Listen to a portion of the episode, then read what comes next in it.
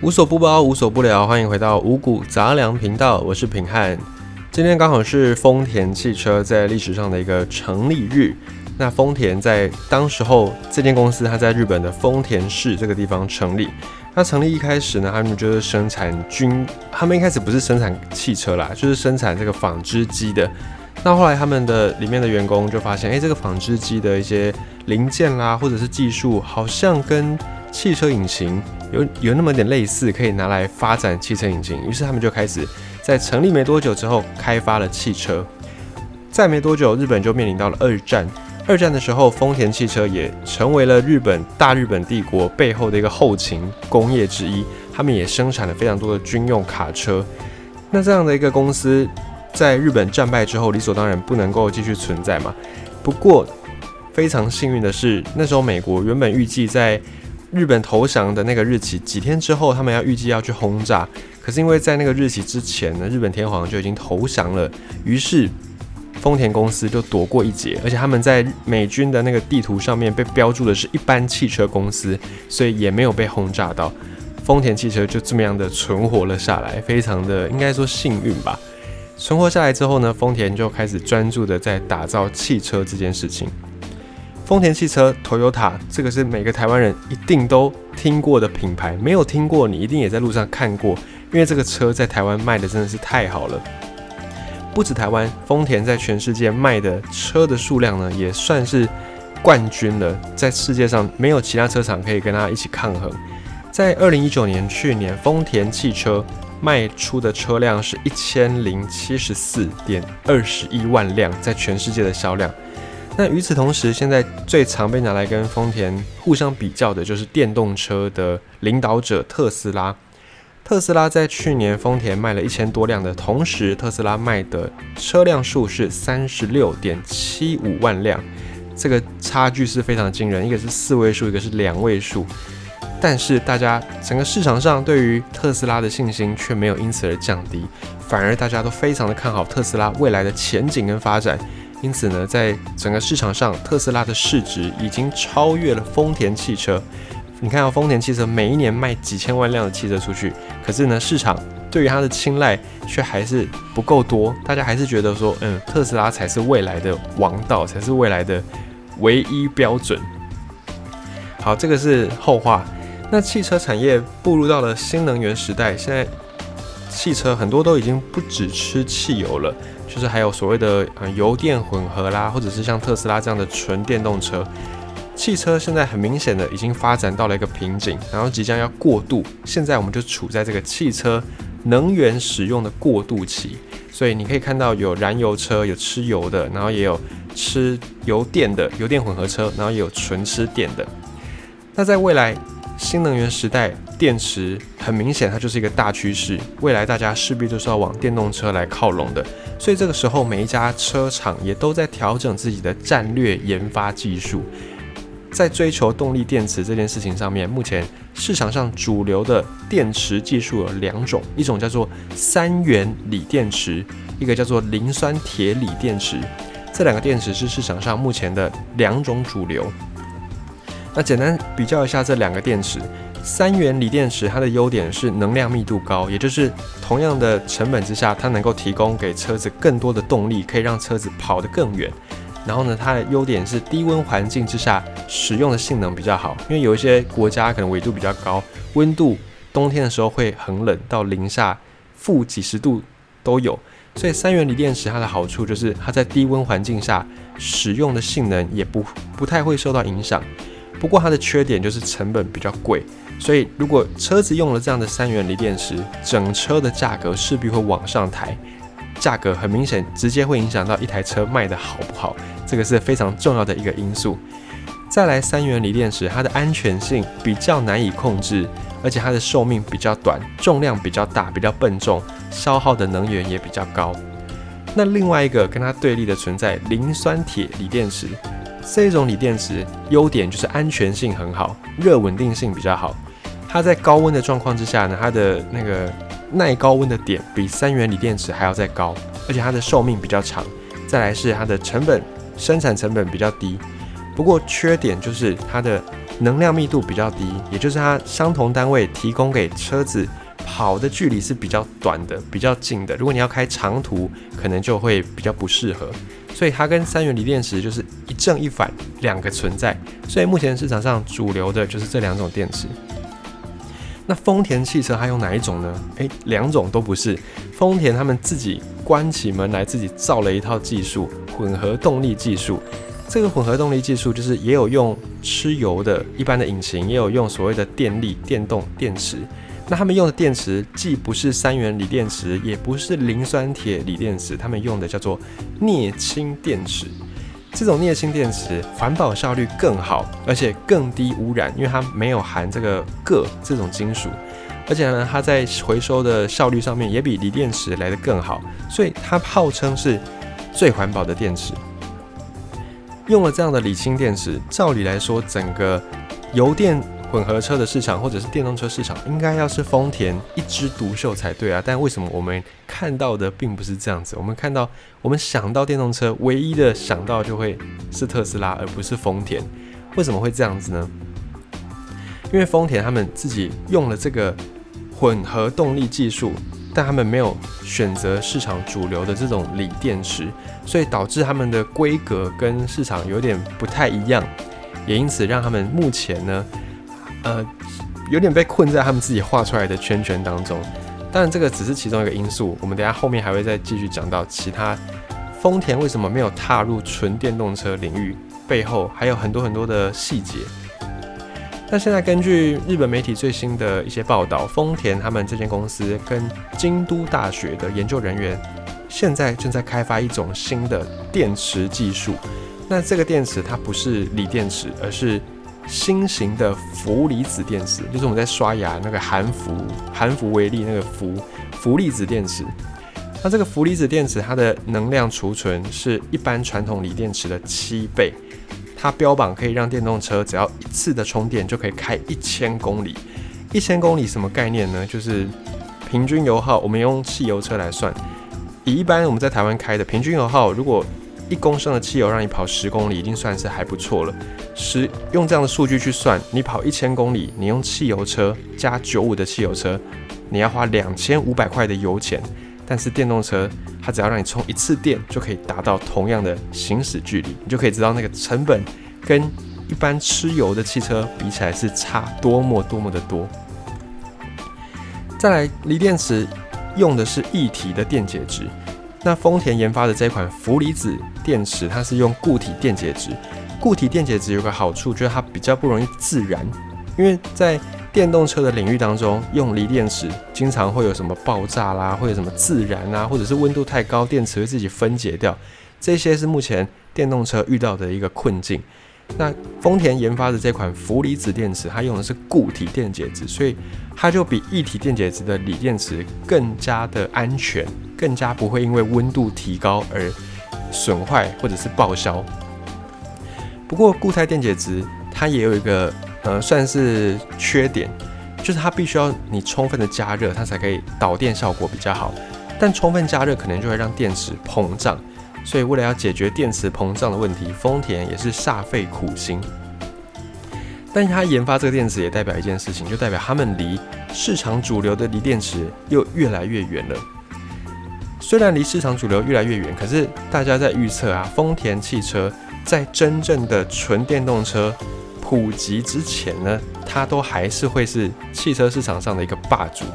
为什么呢？因为丰田他们在这种油电混合，就是混合动力的领域，已经研发了二十三年，他们研发的技术已经相当的纯熟，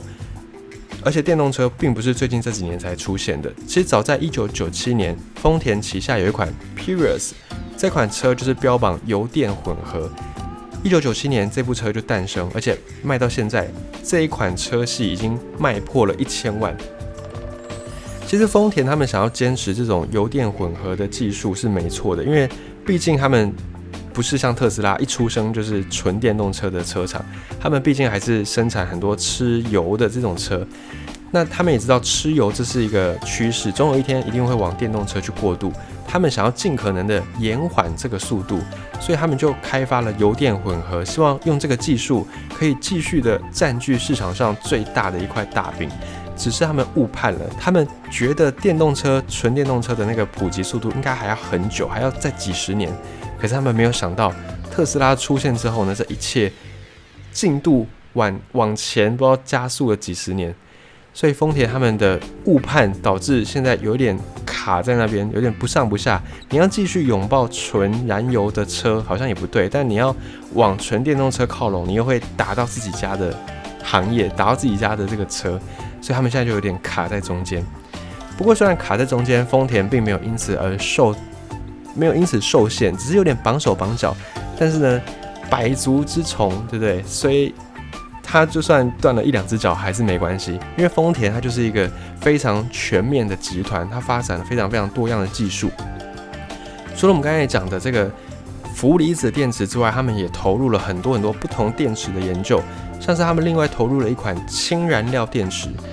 这个燃料电池跟目前主流的动力电池，燃料电池其实更环保，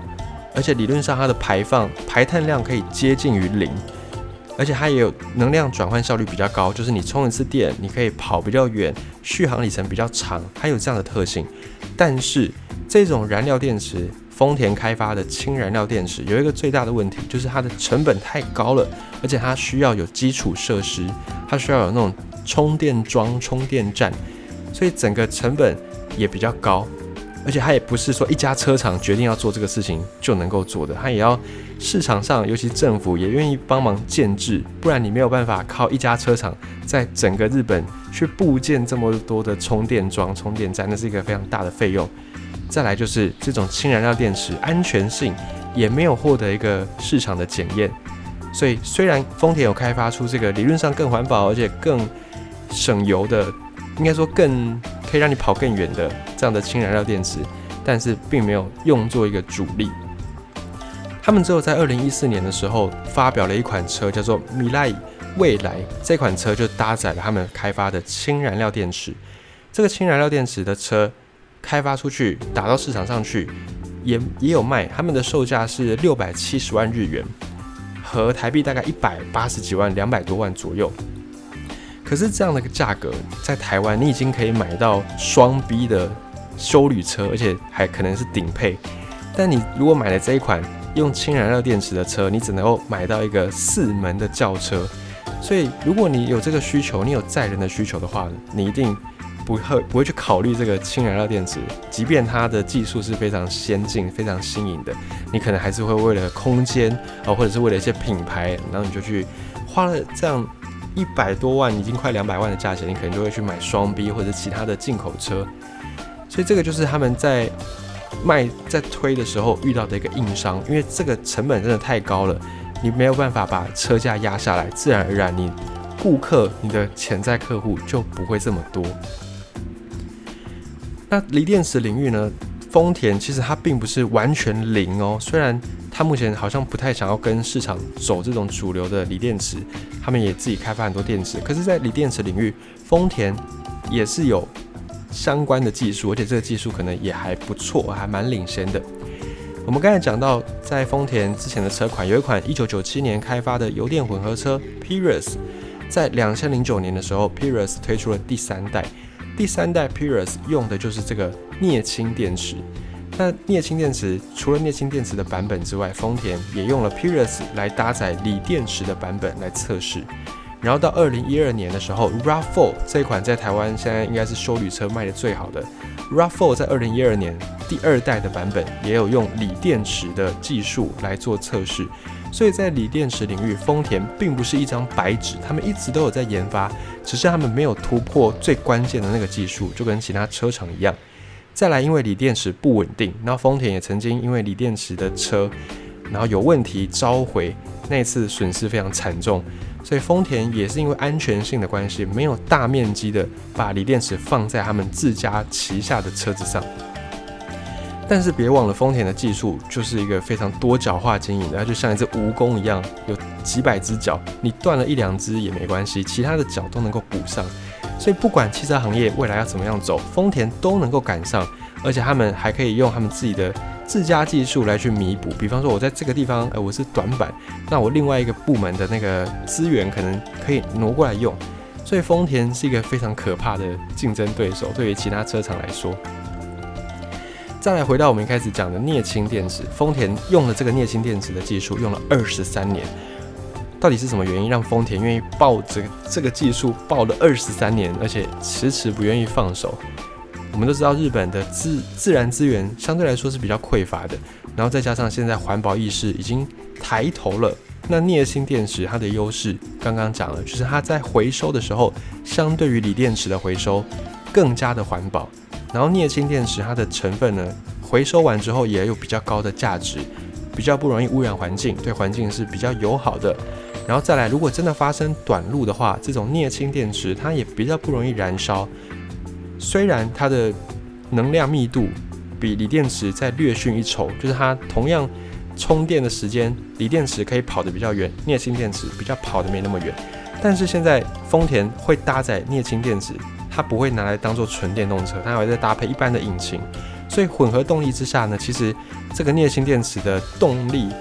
缺点就不是那么重要，不是那么明显。再来，镍氢电池它的寿命也比锂电池在更好，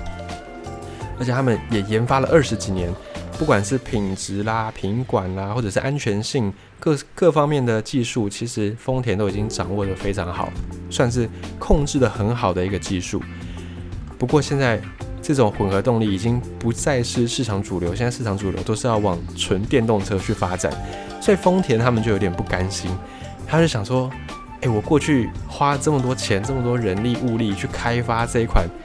锂镍氢电池，我就是希望有朝一日我可以用这个来打天下，来占据市场最大的一块饼。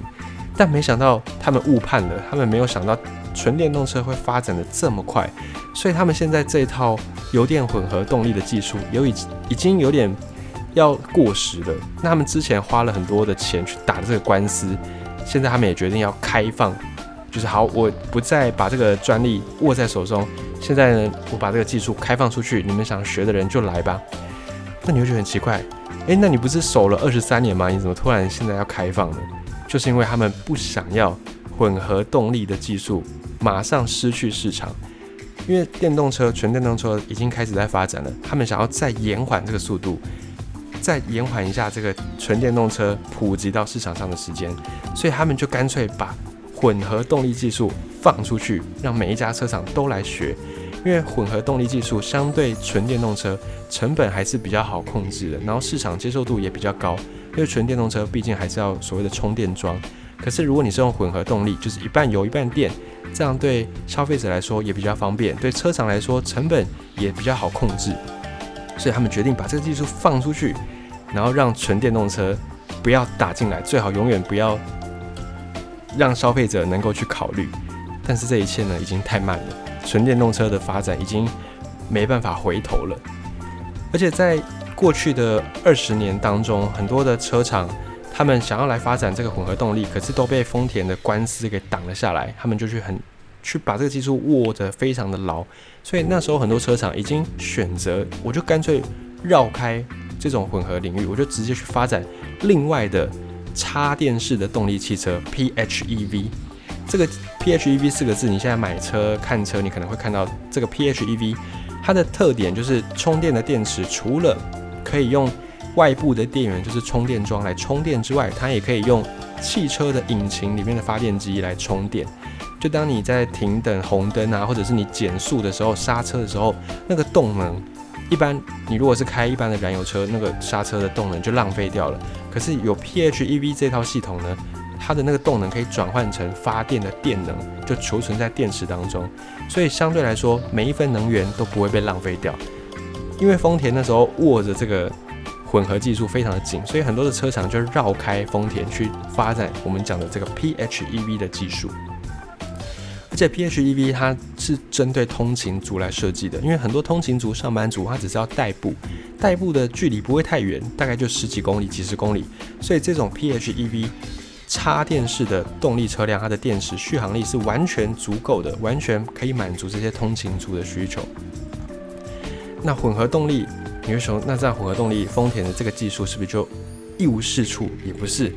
因为混合动力技术呢，其实它就是专门为了要给传统的燃油汽车到纯电动汽车之间过渡的产品，它就是要来过渡这段时间的。只是真的纯电动发展的速度太快了，快到市场上没有想到，丰田也没有想到，所以现在过渡的时机那个年份说的非常非常的短。但是大家也不要太乐观，因为在发展到真正的超级电池之前呢，其实这种混合动力技术的车应该还是会占据市场上蛮长的一段时间。而且各个国家他们在制定这种禁售燃油车的政策呢，其实也都还有一段时间，都是二零三五年或者是二零四零年、二零四五年，他们也有做过相关的评估，所以预估混混合动力的汽车应该还会在。延续几十年，可能一二十年，应该还都会是混合动力汽车，但会不会有变数，谁也没有办法保证。就像十年前，我们也不会想到特斯拉这种纯电动车已经有办法问世。科技的进步是非常非常快速，日新月异的。那再要讲一下汽车的呃燃料，就是它的吃油或者是吃油电，像在现在台湾市场上，如果你有在看一些车评或者是。车子的介绍，你就会发现，现在越来越多车厂开始燃油车的款式卖完之后呢，就不再进了，再进来的版本就是油电混合。所以油电混合在台湾也会慢慢慢慢的盛行起来。不过油电混合现在还是有一些疑虑，就是它的呃效率，它的油耗可能还没有发展的那么好，所以。在马力上啦，或者是在油耗上面啊，或者是在空间上面，因为你必须要挪出一个空间来放电池，所以在车辆的空间配置就会变成一个需要去解决的问题。那现在油电混合车在整个市场上也算是才刚要开始普及，还有很多的问题等待解决。所以如果你是最近这两三年、一两年有要买车的朋友，你可以再多比较看看，再多等等看，就是非常尴尬的一个时间点。就有点像是手机的五 G 一样，五 G 也是已经开了，可是还没有到那么普及，很多应用也还没有出来。所以现在你要买车、买手机，你可能就要再思考一下，主要还是要去想自己的需求到底是什么。你只是要代步，或者是你只是要在家人一起出游，那或者是你又非常在意油耗，这个都是你要去买车之前要先思考好的。因为没有一台车是百分之百完美的，就像特斯拉。纯电动车看起来好像很完美，但它也是有着它的一些缺陷，有着它不可解决的困境，这个都是相对的，所以没有一款车是百分之百十全十美的，你还只能够从你自己的需求来去做取舍，这点还是非常重要的。那也简短的跟你分享一下丰田汽车他们发展的一个历史，以及他们在油电车啦，甚至他们过去从燃油车要过。过渡到油电混合车这段时间，他们到底做了什么事？那大家也是不要小看丰田。丰田，我们刚才不断的在强调，它就像是一只有一百只脚的蜈蚣，今天断了一两只脚，对他来说根本没有什么损伤，它还可以继续的往前爬，往前迈进。而且现在丰田他们也有入主，像是苏巴鲁这个汽车车厂，丰田也有他们的股份是苏巴鲁汽车的大股东，你就会看到它不断的在。各地拉帮结派，不断的在结盟，所以丰田未来还是会是汽车市场上一个不可小看的车厂。简单的跟你分享一下这段历史。